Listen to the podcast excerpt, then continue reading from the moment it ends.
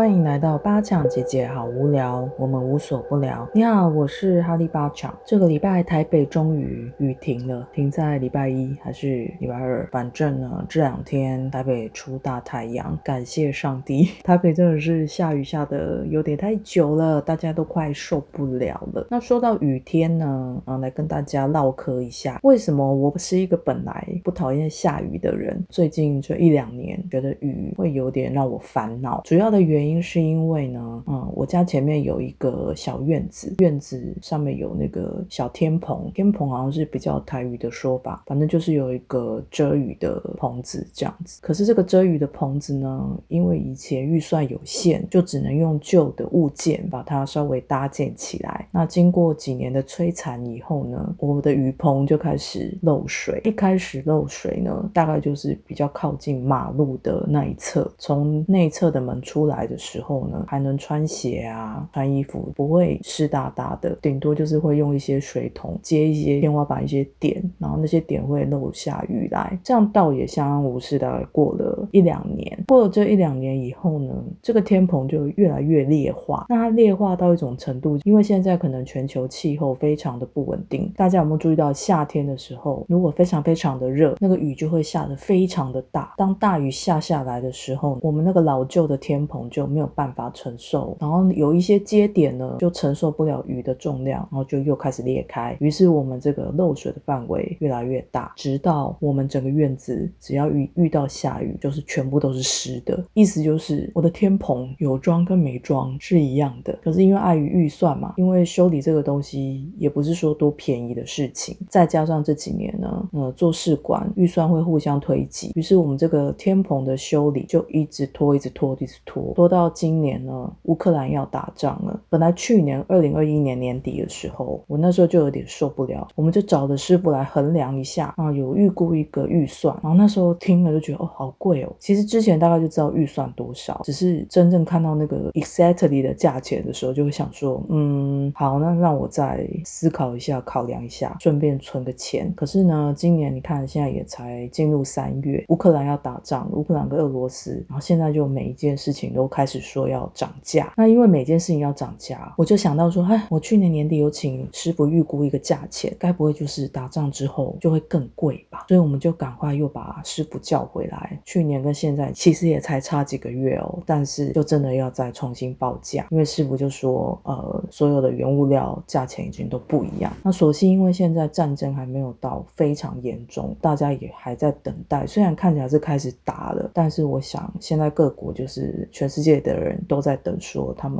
会不会有可能谈判啊，或什么的。所以呢，我们就咬牙说，本来决定要在夏天的时候把这件事情做完，就是说，哎，存个钱，好，然后存到夏天觉得差不多了，然后就可以来来修这个天棚。但是呢，因为这个战争加上物价起飞，我们就提早了这个 schedule。雨一停，我们就马上把师傅请回来，然后请他立刻马上帮我们修理天棚。因为我很担心说我，如果拖到夏天，就算没有打仗啊，到时候又过。了几个月，预算应该又涨价了。现在呢，这个年代，只要越晚决定做的事情，就会付出更多的代价。通常都是这样，就是如果生活上不可避免之恶，就是一定要去做，然后觉得要花很多钱，要觉得啊，我要不要再等一下，要不要再酝酿一下？啊，我真的劝大家，如果真的没有那么难，就是觉得说，除非要买房子，然后就几千几亿，就是这种价钱天价的。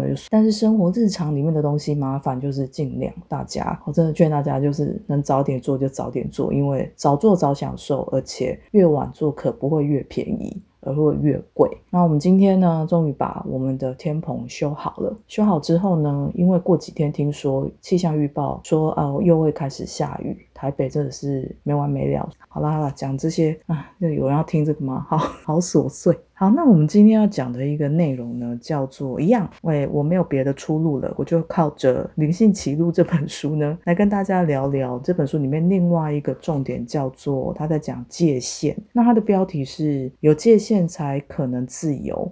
其实界限这个这件事情呢，在我第十三集 EP 十三呢，曾经有提过，就是有关我的保护的力量。那前后几集我都在分享，就是之前我在这十年的自己灵性道路上追寻回来的礼物，就是我的保护的能力。其实这个保护的能力呢，其中有一个东西就叫做界限。界限这个东西呢，在呃《灵性奇录》这本书里面，它特别开了一章来讲，主要是因为界限是我。我们生活里面不可或缺的一环，这一环呢，博士他在里面讲的非常的好，只是我觉得他讲的有一点呃比较知识性以及心理学的方向，有兴趣的话可以自己去买书来看。我只是稍微分享一下它里面的一些观念。作者提到何谓是健康的界限呢？其实界限它的作用是在保护我们自己，捍卫我们自己的完整性，而且呢，有界限它不只是保护空间。也适度的划分出空间，让自己跟对方呢都能够尊重这个空间。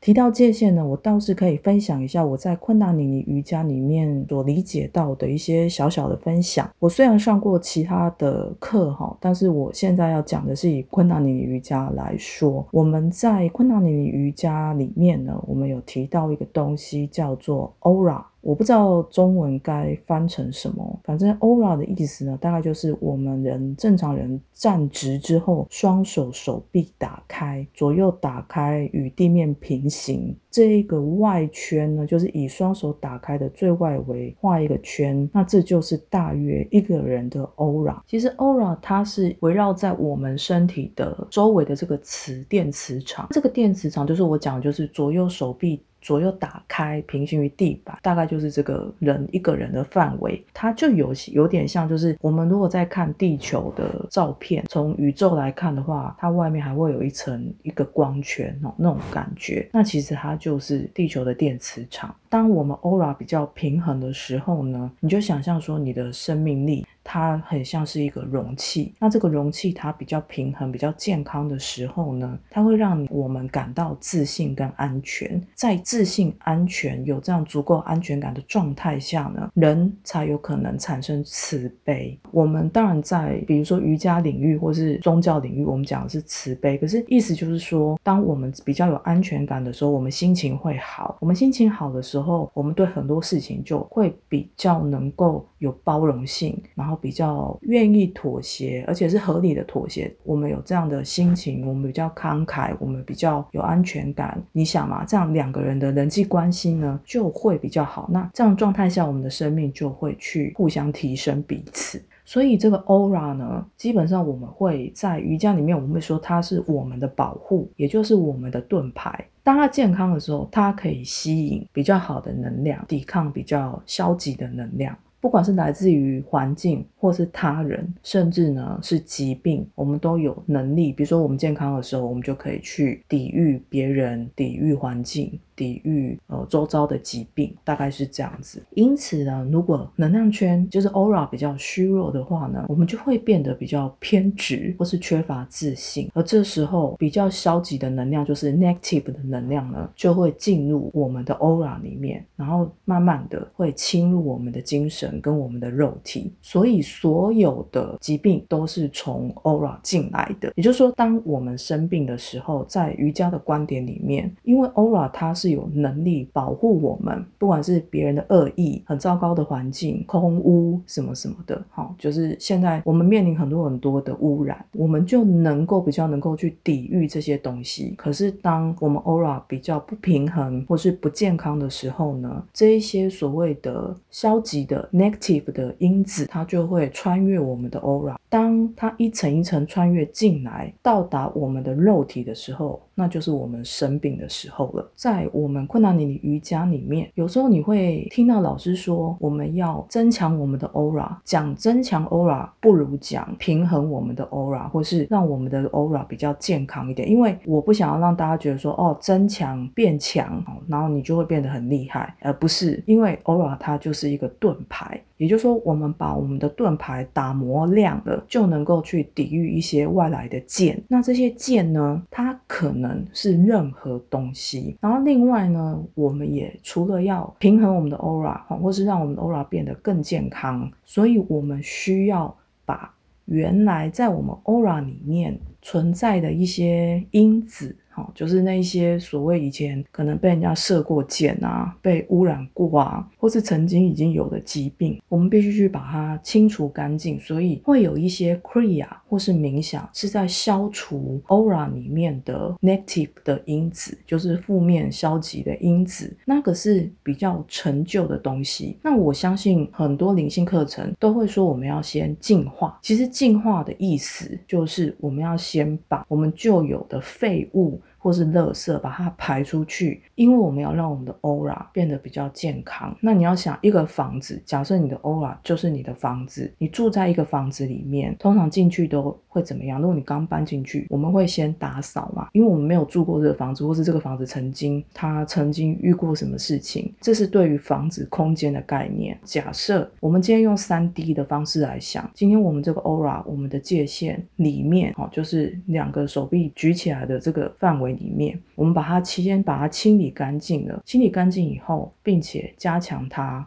好让它变得更平衡。更平衡的意思就是净化的意思。所以这也是为什么那么多流派都会先说，不管是肉体的哈，比如说我们去参加断食营，肉体真正的去做断食，然后把它排毒。好，这是一个。那第二个就是灵性的排毒。所以灵性的排毒为什么最近在市场上这么受欢迎？主要的原因就是因为我们要把这些毒、灵性的毒全部排掉。比如说别人的攻击啊、情绪的攻击啊、别人的愤怒、自己的愤怒啊，也不是只有别人的哈，还有不可避免的环境污染、空污啊所带来的伤害。那这些东西呢，如果我们 aura 不够健康，我们的盾牌不够好，这个盾牌会越越来越萎缩。也就是说，本来我这个盾牌我是可以。把它举越来越远，是不是可以靠近我我的人就会比较少，靠近我的伤害就会比较少？可是因为我的盾牌越来越脆弱，或是我的盾牌越来越嗯受不住这一些攻击。你想象你拿着这个盾牌，本来你手是可以伸直的，可是因为你越来越收缩，拿着盾牌的手就会收缩，越来越靠近你的身体。所以有一些人为什么？aura 会非常的小，就是它不在该有的位置上，它就是会慢慢又越来越萎缩。它的 aura 的最外面那一层泡泡越来越靠近自己的身体，然后甚至有些人是那一层泡泡是完全贴着自己的肉体。那意思就是说，哦，他的 aura 太萎缩了，他的 aura 太萎靡了，所以他必须做，比如说不管是肉体上的排毒，或是灵性上的排毒，一定要先去做这件事情。因此呢，怎么平衡它呢？就在困难里，你瑜伽里面就有很多 kriya 或冥想，帮助我们去做这些所谓灵性上的排毒。那至于肉体的排毒，我相信市面上相当多的所谓，嗯，就是各式各样各种流派的人都会教怎么样肉体排毒。那这个部分，呃，我就不多说，因为，嗯，这一方面我没有太多研究。我看过我朋友去参加过什么断食营啊，哈，或是内观啊，因为内观的时候也是不能讲话，或是不能吃太多东西。那即便我自己以前在参加师训的时候，我们很多课程也都是会尽量的不吃很多东西，让整个身体的。真正肉体里面，比如说内脏啊、五脏六腑的毒素全部排出，然后也会吃一些健康的食物，帮助这些排毒的过程加速，这样子。那另外提一个比较深一点的，我就提一点点就好了。就是在 Yogi 巴讲的困难年里瑜伽里面呢，Aura 这个它是一个 body，就是一个我们有一个系统叫做十个身体，actually 是十一个身体，但是因为为了好记，就变成十个身体，就是口语上我们讲 ten bodies，但是呃 exactly 它其实是十一个哈。那反正它就是一个综合的名称啊。那这个十个身体里面呢，第七个身体就是 aura 能量圈。aura 越健康的人，或者你看到一个人，他越表现得很有安全感，然后或者是他不停的在提升自己，就是他对于去提升自己各方面的状态，他是一直很有动力的，那就代表他的 aura 其实是还 OK 的。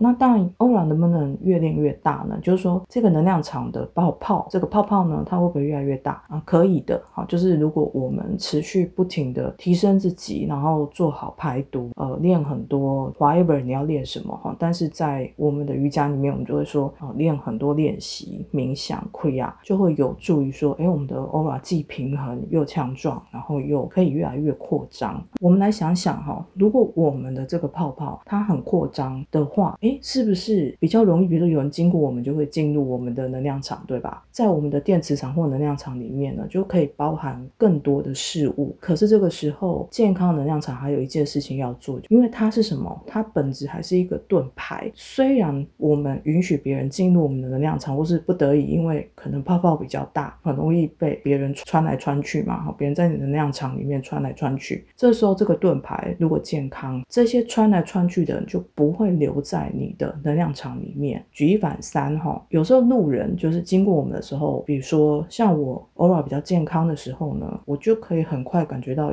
有人从我背后来，因为他进入我的能量场，我就会觉得哦，有人靠近我了。即便他可能没有真的非常靠近我，但是我就知道。有人来了哈，这除了是一种直觉，那另外一种是后天，我是后天练来的哈，比较状态比较好的时候，我就知道说，哎，有人从我后面来，这就是保护，好，不要欣喜于说，哦，那这样我就可以去感觉很多人，呃，其实不是，它必须是有弹性的。有弹性的话，基本上你应该是让它很流动的，就是不管是谁经过你的能量场，或是不管是什么意念，或是什么样的箭，哈，别人射你箭，从你背后你你你会中箭嘛，哈，即便你中箭了，你的能量场它像盾牌一样挡下那些箭之外呢，它好吧，就算有时候不是很健康，可能那个箭会留在能量场里面，那这时候我们就要做灵性的排毒，去把它那个箭把它拔掉。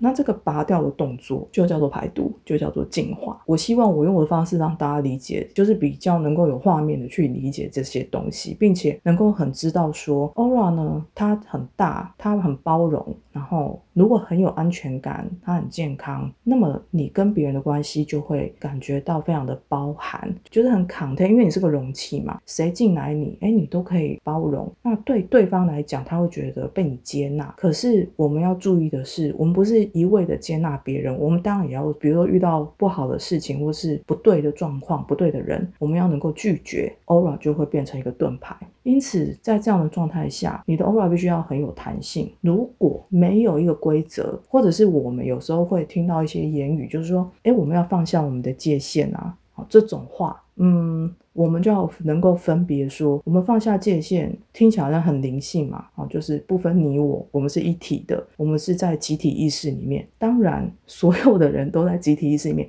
它只是一个。嗯，用来让让我们理解说，哦，对我们自己做的事情，当然等于集体做事，可是不应该把这个逻辑串在说，哦，我们要放下你的界限，就是说，如果你将你的盾牌放下来，那是多么危险的事情。适度的调整，我们包容别人进来，让别人觉得被我们接纳的同时，我们要懂得说不。这个说不的能力就是盾牌的能力，这个盾牌能力就是保护的能力。那这个不是嘴巴说说哈，因为我们的 aura 并不是天生就有哦。哈，在以前我上呃儿童瑜伽的时候，老师就有提过，小孩子刚出生的时候。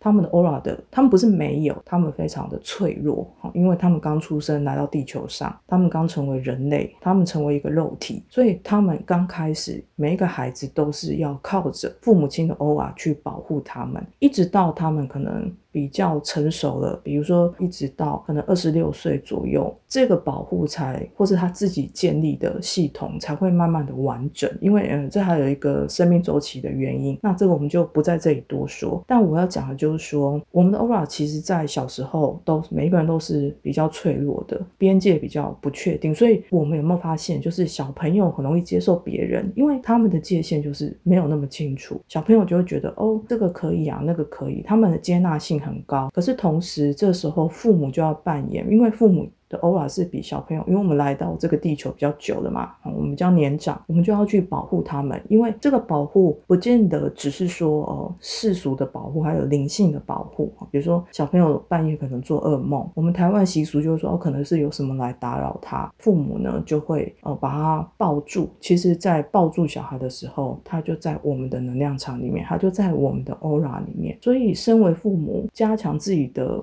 Aura 或是让自己的 aura 变平衡，你的孩子就会越有安全感。好，这就是呃比较灵性来讲。当然有人听起来会说，哎，安全感是这样给就好了。当然是不止啊，哈，只是站在灵性的解读上，我的解读我会这样认为，就是如果一对父母也走在他们自己的灵性道路上，然后好好的练习，然后如实的面对自己的自我，或是真的找到自己的这样的父母，因为他的能量场是稳定的，他的 aura。是稳定的，或者是健康的，或是至少父母是愿意有意愿去尽量的净化排毒，并且好好的建立这个 aura 的话，通常这样的孩他们的孩子就真的会比较有安全感，因为永远都是有一个容器抱住这个孩子，包住他们。好，那这样子对于孩子他自己本身能量场的建立，就是他自己 aura 的建立，也是很有帮助的。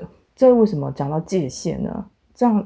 有没有连接？就是这个连接，就是说，当我们的 aura 是健康的、是平衡的，我们的界限就会是确定的。所以作者他有讲到说，有界限才有可能自由，因为这样才能够弄清楚该用什么态度做事情。这不只是个人或超个人的层面，也在人际关系之间。所以这边我就另外再跳一件事情，就是说，因为小朋友他们 aura 不是很清楚啊，因为他们还在成长嘛，他们需要依赖，有时候。比如比较小的时候要依赖父母的 aura，那有界限、有盾牌就有规则。因为如果没有界限、盾牌保护，没有这些东西，没有规则，小朋友就会容易搞不清楚。呃，现在他要干嘛，他就会不容易学习，他就比较容易脱序。所以这一些所谓灵性概念，就是我自己认为啊，就是这个是在我个人的学习里面，我综合这些学习，我自己得到的结果，就是为什么小孩子需要规则。因为他没有界限啊，他界限比较薄弱，我们要保护他，我们有盾牌保护他，就是意思就是除了真正把它包含进来之外，也要教他说这个东西他该怎么弄清楚，他要有什么态度，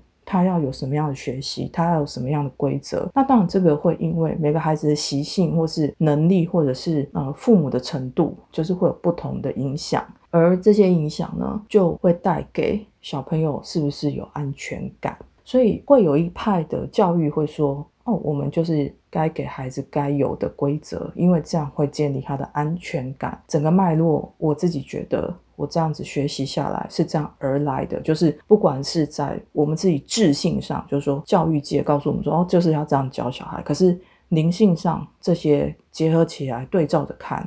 他是可以理解为什么有人这样子认为，然后有一些教育学家他认为，就是要在孩子比较小的时候建立他们的规则性，建立他们的安全感。那建立安全感，除了大家可以自己去 Google 啦，和各种教育都有在讲，哈，各种流派都有在说。可是从灵性来讲，就是我刚刚讲的。